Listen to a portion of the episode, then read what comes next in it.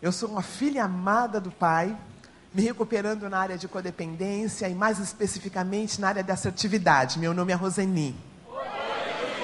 Queridos, é muito bom estar aqui. É muito especial estar aqui. Eu estava aqui alguns meses atrás e eu celebrando não tinha sido lançado. E eis que eu chego e encontro um celebrando tão bom, tão maduro, no sentido dos lanchinhos lá fora e todos vocês aqui. O senior pastor aqui com a gente, nos apoiando. Gente, merece salva de palmas. Para vocês. Para honra e glória do nosso Pai Eterno. É um privilégio. O pastor Ed mandou dar um abraço no pastor Vander, na família, em cada um de vocês. Então, minha área é assertividade, então eu escrevi tudo direitinho aqui, tá bom? Não vou ler, mas não posso ah, passar do tempo, porque nós vamos logo, logo estar em nossos grupos de apoio. O meu assunto, o assunto que o pastor Daniel ah, sugeriu que eu falasse foi, foi sobre codependência. Então eu pensei em fazer alguma coisa bem ilustrativa. Eu pensei em como nós podíamos ilustrar uma pessoa que não tem um pingo de codependência. Eu chamei o único ser codependent free. Assim como tem sugar free, né? Codependent free. Que seja uma pessoa sem um pingo de codependência. E só existiu uma pessoa que pisou nessa terra que não tinha um pingo de codependência. O nome dele é Jesus Cristo, que é o nosso poder superior que é uma pessoa. Então, eu tenho umas definições ah, poucas sobre codependência e depois nós vamos ver os exemplos vivos da palavra de Deus sobre esta área. Num livro, o irmão Carlos Barcelos, um dos precursores do Celebrando aqui no, no, no Brasil, ele disse que codependência é uma condição emocional, psicológica e comportamental que resulta do não atendimento emocional básico da criança. Nós não temos pais perfeitos. Então, não tinha como um pai suprir todo o amor que nós precisávamos. Então, nós somos seres codependentes. A única diferença é que alguns de nós, nós temos uma codependência que é tão grande, que é difícil do dia a dia, trabalharmos no dia a dia as nossas questões, e temos aqueles que estão trabalhando a sua codependência, então o nível de codependência vai diminuindo, mas nós nunca seremos totalmente livres da codependência, porque faz parte do mundo caído, faz parte da queda. E nós um dia, aqueles irmãos que falam, olha, eu não preciso de, de, de celebrando, não preciso minhas minhas feridas emocionais, meus maus hábitos, ah, eu não tenho nenhuma compulsão. Essa pessoa está dizendo, morri e Jesus não me levou ainda. Porque só na glória nós não teremos nenhum problema de codependência. E eu me lembro que em Saddleback, no ano passado, o Rick Warren falou que uh, nós temos dois tipos de pessoas. As pessoas que têm suas, seus traumas emocionais, suas dependências, seus maus hábitos e sabem. E as pessoas que têm seus traumas, um, têm os seus defeitos de caráter, suas compulsões e não admitem. Dá para entender? Somos todos, somos todas pessoas, somos todos, estamos todos em recuperação.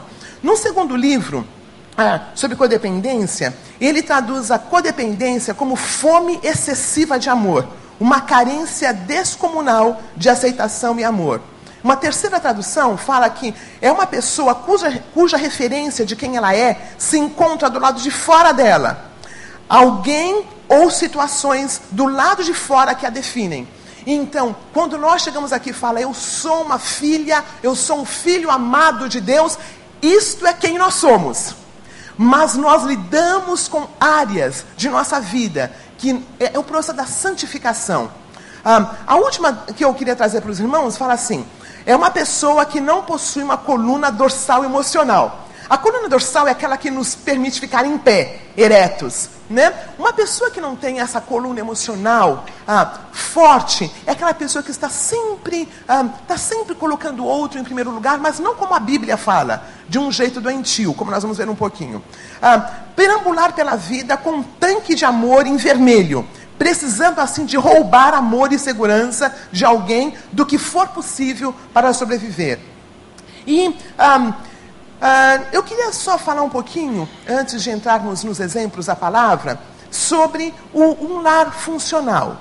o que, o, qual é a característica de um lar funcional? Porque todos nós nascemos de uma família. E a nossa codependência vem de questões familiares, porque não temos pais e mães perfeitas. Então, um lar funcional, os membros da família se respeitam como indivíduos. Um, nós olhamos para esse, para esse ser e nós vemos que ele é um indivíduo. Então, tem regras sobre o que ele deveria fazer ou não deveria fazer, mas nós, nós não vamos entrar no quarto dele ou dela, depois de uma certa idade, para verificar o, no, nos armários uh, o que tem ou o que deixa de ter. Não vamos olhar na carteira dele ou dela para saber o que tem ou deixa de ter. Então, é aquele em que há um cuidado para com o indivíduo, para com aquele adolescente, para com aquele adulto que está se formando e ele é visto como um indivíduo. Uma outra característica é que ah, os membros da família têm privacidade. Né? Ah, existe uma responsabilidade em dizer para nós o que eles estão fazendo, mas existe algum, algum momento, algum local que é dele, para ele estar. Uma outra característica de um lado funcional é que ele tem a possibilidade de discordar. A minha área de recuperação da minha religiosidade. E a minha mãe, uma serva do, do Senhor, ah, que me criou sozinha, ela era mãe e o pai, é, ela foi uma pessoa que nunca me deu oportunidade de dizer não. Então eu fui aquela pessoa que cresci na igreja, aquela pessoa que serviu desde pequenininha, aquela pessoa que pulou a juventude, porque eu já eu já eu era professora dos, dos, dos, dos juniores. Então eu comecei com juniores aos 12 anos e terminei aos 19 anos quando eu fui para os Estados Unidos. Então, ah, eu pulei uma fase da minha vida. E eu me achava, entendeu? Eu era uma serva de Deus. Eu era aquela crente assim, sabe?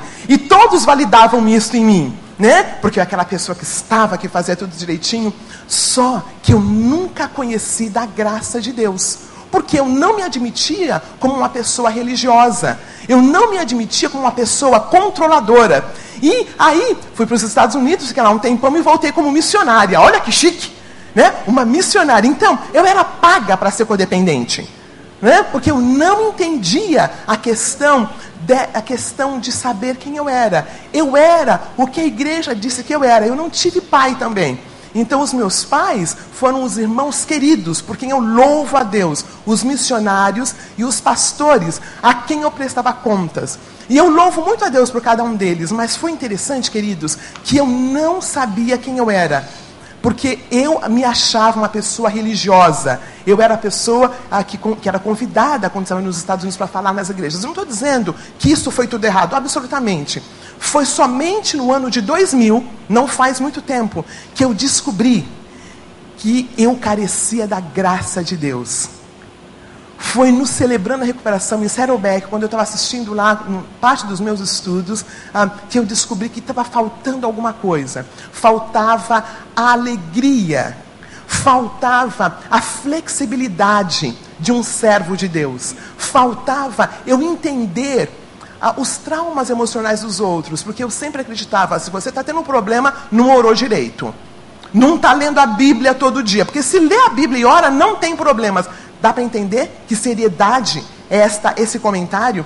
Então, ah, algumas coisas aconteceram. Uma das coisas que aconteceu foi que nos Estados Unidos, na última faculdade em que eu estava, eu me casei. Eu queria voltar para o Brasil. Eu nunca tive dúvidas que o meu lugar era no Brasil. Então, depois de oito anos lá, no último ano, eu conheci esse, esse rapaz na escola, na escola em Fuller, numa escola missionária, e nós voltamos para o Brasil.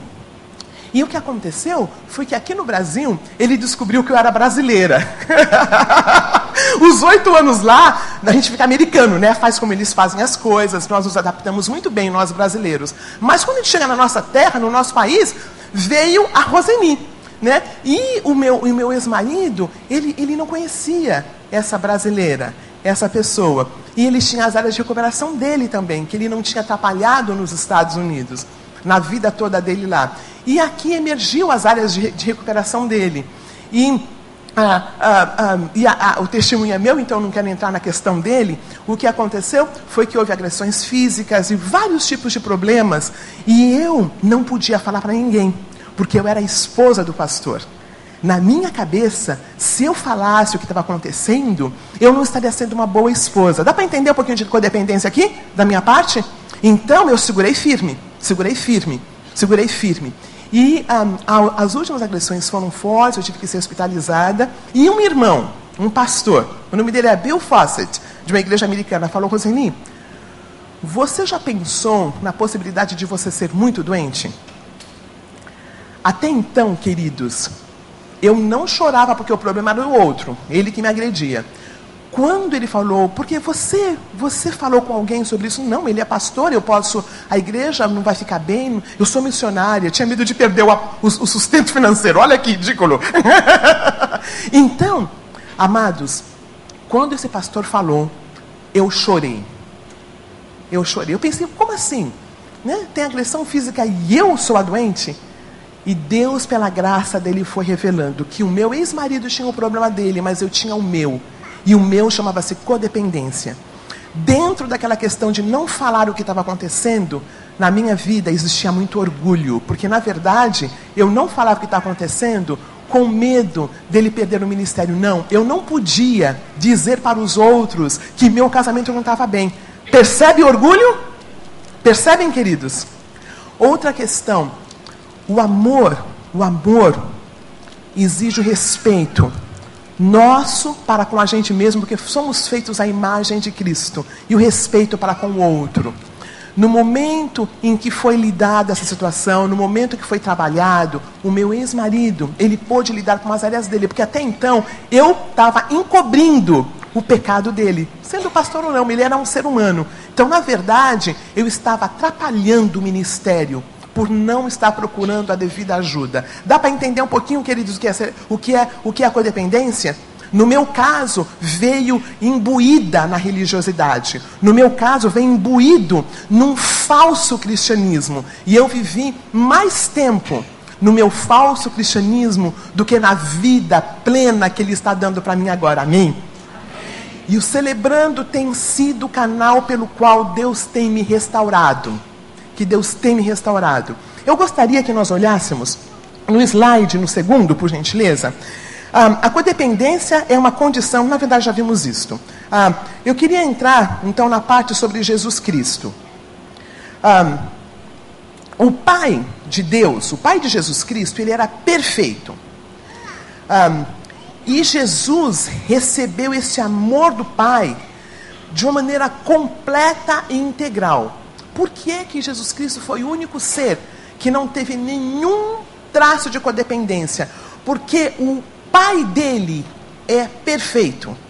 E ele recebeu o amor perfeito do pai. O amor do pai foi introjetado nele de tal forma que ele sabia quem ele era. Uma outra questão, Jesus andava com o seu tanque de amor totalmente cheio. Jesus internalizou e vivenciou o amor do Pai dele para com ele em toda a plenitude. E Jesus era inundado pelo amor que o validava como filho em todos os momentos de sua vida. Isso é uma coisa muito interessante, queridos. A nossa codependência vai tornando, vai ficando mais, mais um, diluída à medida que nós nos entendemos como seres amados de Deus à medida que esse amor do Pai vai penetrando em nossos corações, à medida que eu vou descobrindo que eu sou a imagem e semelhança de Cristo, esse amor vai penetrando, é como se a codependência tivesse que diminuir. No meu caso, eu era o que eu fazia. Né? Eu era o que eu fazia. Eu sempre agradeci a Deus pelo tempo nos Estados Unidos, pelas bolsas de estudos, e eu sempre achei que a razão por que eu tinha estudado lá tanto tempo tinha sido somente pelo privilégio de estar lá e de estudar. Depois, no inventário, no quarto passo que vocês vão chegar, fazendo inventário, eu descobri que na verdade tinha uma outra razão. Eu não sabia quem eu era. Então eu tinha que fazer duas faculdades, dois bacharelados, tinha que fazer três mestrados e começar um doutorado. Eu sempre achei que foi em oportunidades. E foi também, queridos, eu louvo a Deus pelos estudos. Deus usou. Mas eu também entendo que eu precisava fazer aquilo. Eu precisava dos cargos na igreja. Eu precisava ser vista pelas pessoas. Porque eu não sabia que eu era amada, completamente amada pelo Pai, caso nem um, educação formal eu tivesse. Caso eu não tivesse estudo formal, eu seria amada pelo Pai tanto quanto tendo estudo formal. Não é fantástico isso, queridos? Não é lindo isto? Nós somos especiais aos olhos do Pai. Não importa qual é o nosso nível socioeconômico, não importa qual é, o nossa, qual é a nossa questão marital, somos casados ou solteiros, não importa o carro que nós dirigimos, não importa a casa que moramos, nós somos amados pelo Pai e não tem como Ele nos amar menos. Ele nos ama completamente. Nós somos aceitos pelo Pai sem nenhuma questão que diz respeito a nós. Ele nos ama por causa dele mesmo, não por causa de nós. E eu, Roseni, não sabia disto. No momento que eu vejo que eu sou a filha amada do Pai, algo diferente acontece no meu caminhar eu começo a olhar a vida com outros olhos. Mas este amor do meu Pai revelado a mim é pela Escritura Sagrada, conforme eu leio, conforme eu vejo. E o Celebrando a Recuperação nos ajuda muito nisto, nos nossos grupos pequenos, quando nós partilhamos nossas dores, nossos momentos difíceis, quando somos olhados como os indivíduos. Na verdade, queridos, eu descobri por que, que a gente fala meu nome é Fulano e você repete. Quando eu falo meu nome é Fulano, meu nome é Roseni, eu estou implicada com quem eu sou. Eu tenho um nome, eu tenho uma história. Quando você fala Oi, Roseni, você valida o fato de que eu sou uma pessoa, que eu tenho um nome, que eu tenho uma história. Não é o máximo? Não é bonito? Meu nome é Roseni. Não é tremendo isso? Eu tenho uma história, eu tenho um nome. A princípio eu não achava estranho. Falei, esse negócio de ficar repetindo o nome. Depois eu entendi. Uau! Que valor é este? Queridos, Jesus era inundado do amor que o validava. Ah, ah, eu queria. Quanto tempo será que eu tenho? Deixa eu olhar aqui. Ah, muito bem. Ah, no, no slide número 4, ah, uma das coisas preciosas sobre Jesus, no, no 3 primeiro, ele teve uma vida social normal e equilibrada.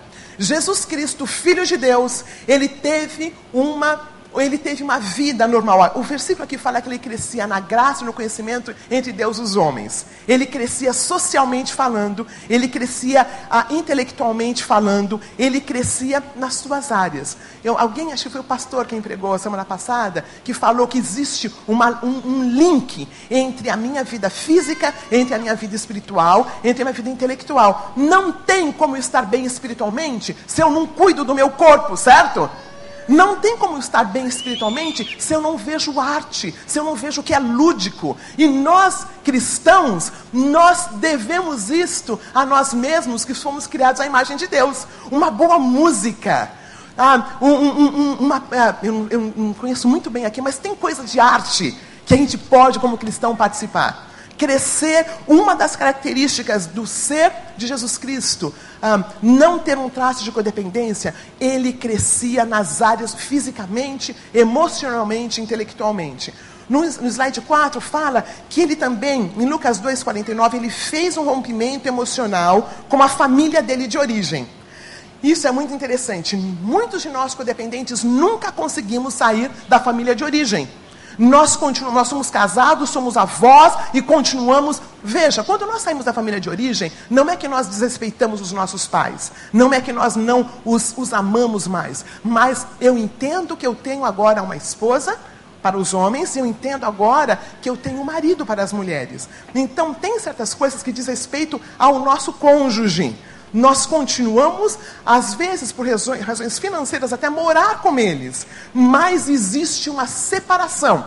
E Jesus Cristo fez por isso. Aqui é um texto no qual falam: olha, tua, tua mãe, os teus irmãos estão tá lá. E ele fala assim: olha, uh, vocês são a minha família. Lembra daquele texto? Então Jesus Cristo ele conseguiu fazer esse rompimento emocional. No próximo slide, um, fala Jesus Cristo tinha uma clara identidade, ele sabia quem ele era e por isso sabia receber e deixar de receber elogios. Uma das áreas que identifica onde nós estamos na nossa recuperação é são os elogios. Sabe aquela história? Puxa vida, olha, irmão, que gravata bonito. É, é, comprei não sei aonde. Mulher faz mais disso, né? Que sapato bonito lá em São Paulo. Faz assim, comprei no Brás. Sabe, é um lugar que a gente compra. Não, você não foi perguntado onde foi comprado. A pessoa falou que está bonito. Aceita. Muito obrigada. Sabe? E nós queremos desconversar e achamos que é humildade. Não, não sabemos receber elogio. Jesus sabia receber elogio. Na verdade, queridos, é um texto tão interessante. Lembra-se quando Jesus Cristo é ungido em Betânia? É uma situação constrangedora. Eu quero que vocês imaginem. Ele está lá, ele entra. Ah, ah, e esta senhora vem e derrama um perfume que custou o salário de um ano. Quanto que está o salário mínimo? Seis, vamos pensar em 600 então? Imagina, 600 vezes 12 dá quanto? Quanto? Isso aí. Um, falar de novo? Isto, tá. Imagine um perfume que custou isto. O salário de um ano. Imagine essa senhora chegando, colocando esse perfume nos pés de Jesus e ela seca com os cabelos.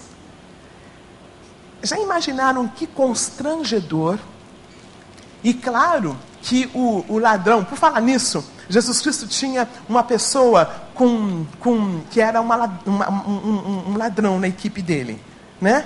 E ele conseguiu lidar com esse ladrão. Esse ladrão falou: Mas olha, os, os, os, as pessoas estão com fome, aí fora tem pobres passando fome, e o Senhor.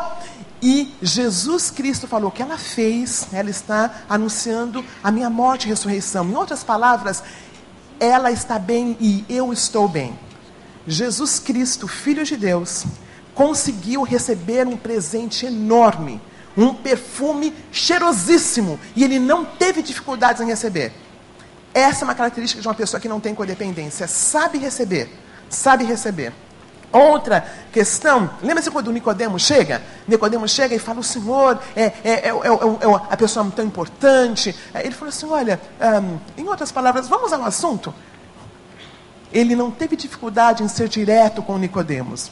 Outra característica de Jesus, como uma pessoa que não tinha um nível nenhum de codependência, está no próximo slide, número 6, ele não necessitava ser reconhecido como Messias. Ele não precisou usar seus poderes como Deus. Em Filipenses 2, fala que se esvaziou dos seus problemas. Fala que ele esvaziou, desculpe, fala que ele esvaziou-se ah, ele, que nós, ele esvaziou de todo o poder que ele tinha. Quando ele desceu, quando ele nasceu, como um menino, ah, ele foi completamente homem. Ele era completamente Deus e completamente homem. Mas ele não precisava dos poderes para dizer que ele era o cara. Lembra-se, uma das tentações ah, que ele passou, quando Satanás fala, o senhor joga-se daqui por, daqui por cima.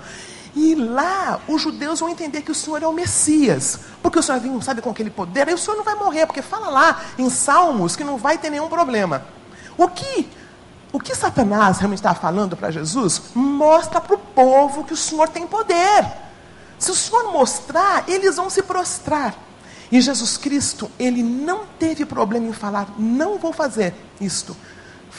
Foge de mim, Satanás. Eu não vou fazer isto. Jesus Cristo, ele trilhou aqueles anos de vida aqui na terra como um ser. Ele não manipulou ninguém para aceitá-lo. Não é tremendo isto? Não é tremendo isto? Sabe, muitos de nós, advogados, doutores, né, quando nós chegamos, a gente ah, a gente quer fazer. Eu, eu, vou falar, eu fazia isso, tá bom? Eu cheguei dos Estados Unidos, eu enrolo minha língua, dá para perceber? Eu dou uma enroladinha, não, mas isso não é, não, é, não é porque eu quero, não. Que acontece mesmo, sabe?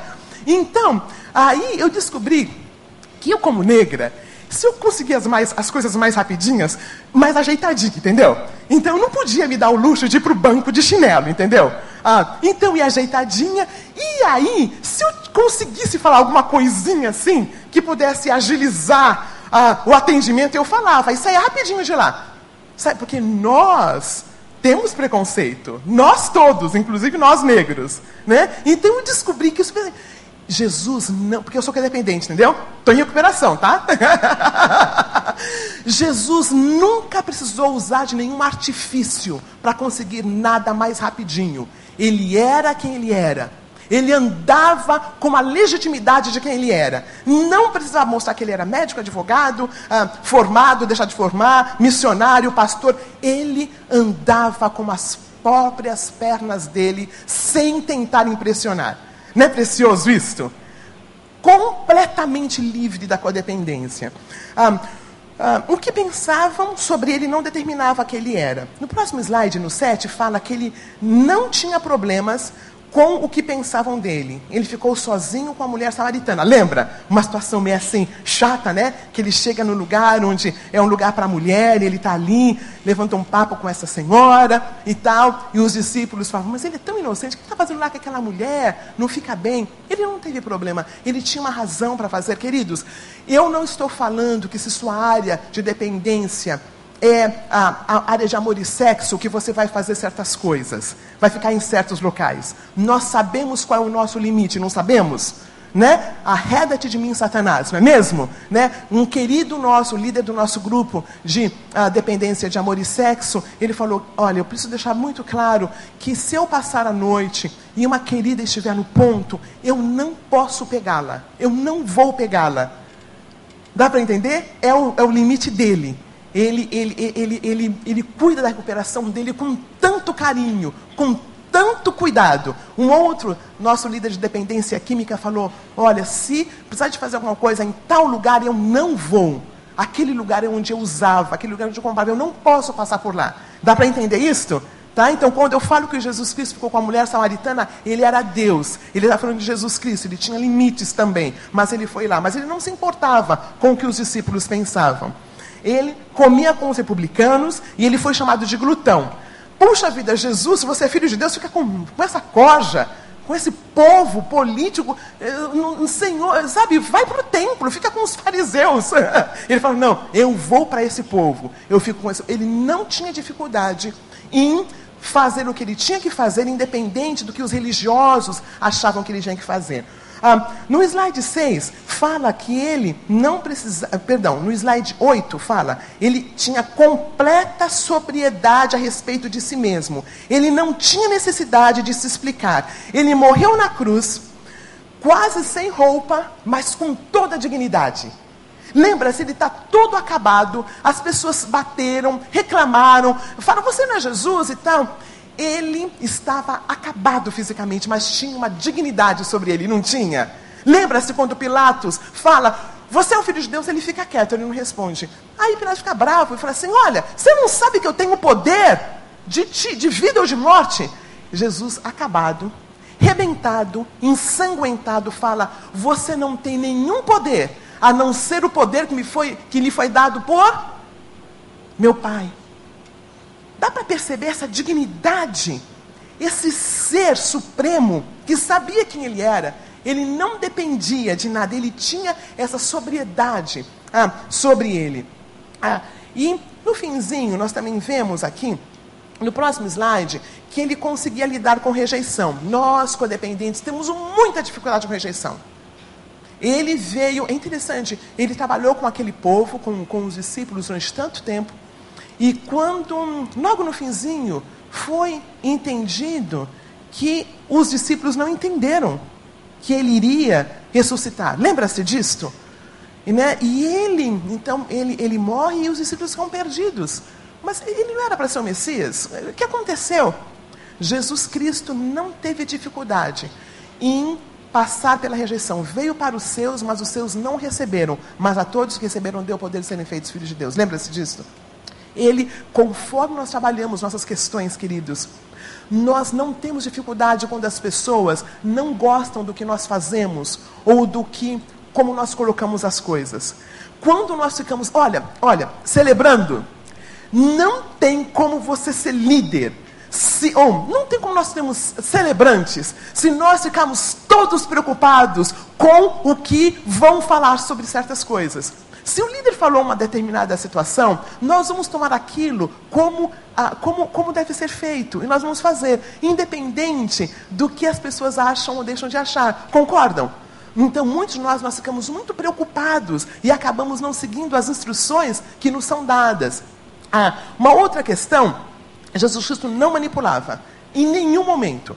Em João 6, 66, 67, ah, ele pregou uma palavra, foi uma lição de celebrando muito forte, entendeu? Foi uma lição que ele falou: olha, vocês vão ter que enfrentar os seus medos.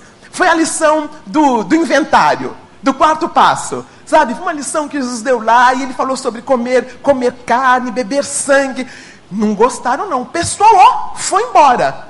Enquanto ele dava, enquanto ele fazia os pães se multiplicarem, enquanto ele curava, estava tudo bem. Mas quando ele falou, vai ter, vai ter custo, olha, celebrando a gente celebra, mas tem que ser cabra macho e cabra macha. quando ele falou isso, ó, diminuiu, diminuiu o grupo. E aí, ficaram alguns poucos, Jesus olha para eles e fala assim, vocês também não foi embora não? Dá para entender? A autoridade de Jesus. E vocês? Não vão embora, não? Quando, olha, queridos, eu já estou orando aqui quando nós chegamos no quarto passo. Porque o quarto passo é um passo tão precioso quando nós olhamos as nossas, as nossas, as nossas áreas. A gente sempre sabe que a nossa dependência, os nossos maus hábitos é simplesmente a pontinha do iceberg, né? Nós entendemos que uma dor maior aqui que nos faz correr para o nosso analgésico. Então, naquele quarto passo, a gente descobre qual é essa dor aqui. E a gente, é, Deus fala, e a gente tem que trabalhar. Então, é um momento em que há dor, sim. Ah, mas quando a gente chega nesse passo também, ah, nós sentimos a graça de Deus sobre nós. Mas Jesus Cristo, quando ele pegou esse sermão, ah, ah que foi difícil, muitos foram embora e ele falou: Vocês não vão deixar também? Próximo slide fala assim: ele tinha uma serenidade, eu estou no 10, ele tinha serenidade de vida, ele apreciava o belo, ele apreciava os lírios do campo, os pássaros, ah, ele gastava tempo com ele mesmo, ele era interdependente, ele tinha amigos, ele não era um ermitão, ele ia para festas, ele levou os amigos para o Getsemane e pediu que orassem com ele. Queridos, uma das questões do codependente é muito ocupado, corre muito, deixa de apreciar coisas belas da vida. Vocês têm um estado maravilhoso, amém? Que estado é esse, queridos? Chegando, a gente chega assim e já vê a água, é muito lindo. Eu fico orando para que os queridos cariocas apreciem a beleza de Deus aqui. Chegam pessoas do mundo todo do mundo todo. Quando eu cheguei, quando eu me casei, Deus me deu o privilégio de casar novamente. Um homem muito querido. E a mãe dele, americana, ela veio no nosso casamento. E a nossa lua de mel foi vir eu, ele e a mãe dele aqui para o Rio de Janeiro. foi uma bênção. foi uma bênção olhar essa beleza. Porque a mãe dele falou: Eu vou para o casamento, mas eu vou para o Rio. Por, então, Jesus Cristo, ele apreciava a beleza, queridos. Ele ficava, ele olhava os lírios do campo. Ele, ele olhava. Nós temos que fazer tempo para ver. É, é ainda a natureza de Deus. É ainda a natureza de Deus. O codependente, ele corre muito. Ele é um workaholic, ele faz muita coisa, ele deixa de ver a beleza. Que Deus nos ajude a ver a beleza que existe nas pessoas, a beleza que existe na natureza de Deus, aqui no nosso nariz. Uma outra questão, Jesus Cristo era vulnerável, queridos. Eu sempre achava que o servo de Deus era um cara muito, muito assim, sabe? É, é, uma pessoa bem, bem mais rígida, né? Ah, e, e, e eu estou entendendo, eu vejo que Jesus Cristo, ele chorou. Eu sempre, quando era pequenininho, olhava aquele verso, Jesus chorou, usava como chacota, lembra? Versículo mais curto da Bíblia.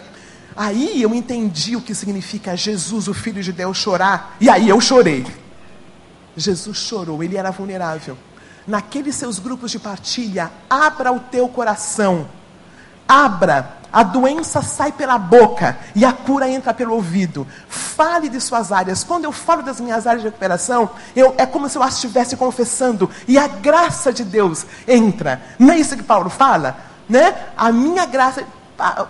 Paulo fala assim, Senhor, tira esse espinho, tira esse espinho. E Paulo, e, e Deus fala para Paulo, Paulo, o espinho faz com que você seja vulnerável. O espinho faz com que você dependa de mim, Paulo. Paulo era um celebrante, certo?